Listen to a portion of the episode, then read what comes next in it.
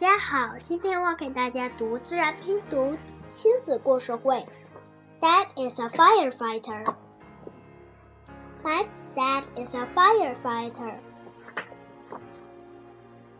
He climbs up a high ladder. He looks like a spider. He drives a fire engine. He fi fights with the fire. He saves people from the fire. He is brave. Mike's dad works day and night. He also gets prize.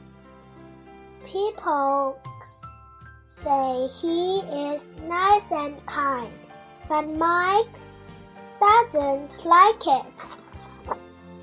Mike likes to ride his bike with Dad. Mike likes to fly a kite with Dad. Mike likes to eat ice cream with Dad. But Dad has no time to play with Mike. Mike misses his dad.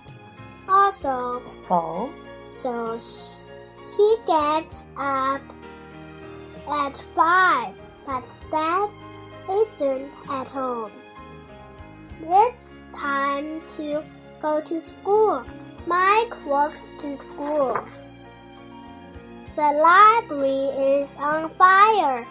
Everybody is surprised and scared.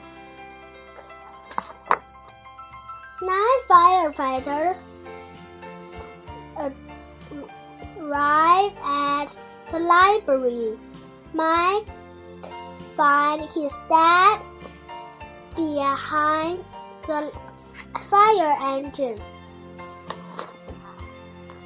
The child is on the top of the library. Mike's dad goes inside the library. People worry about Mike's dad. Mike worry about his dad. worries. Worries about his dad too.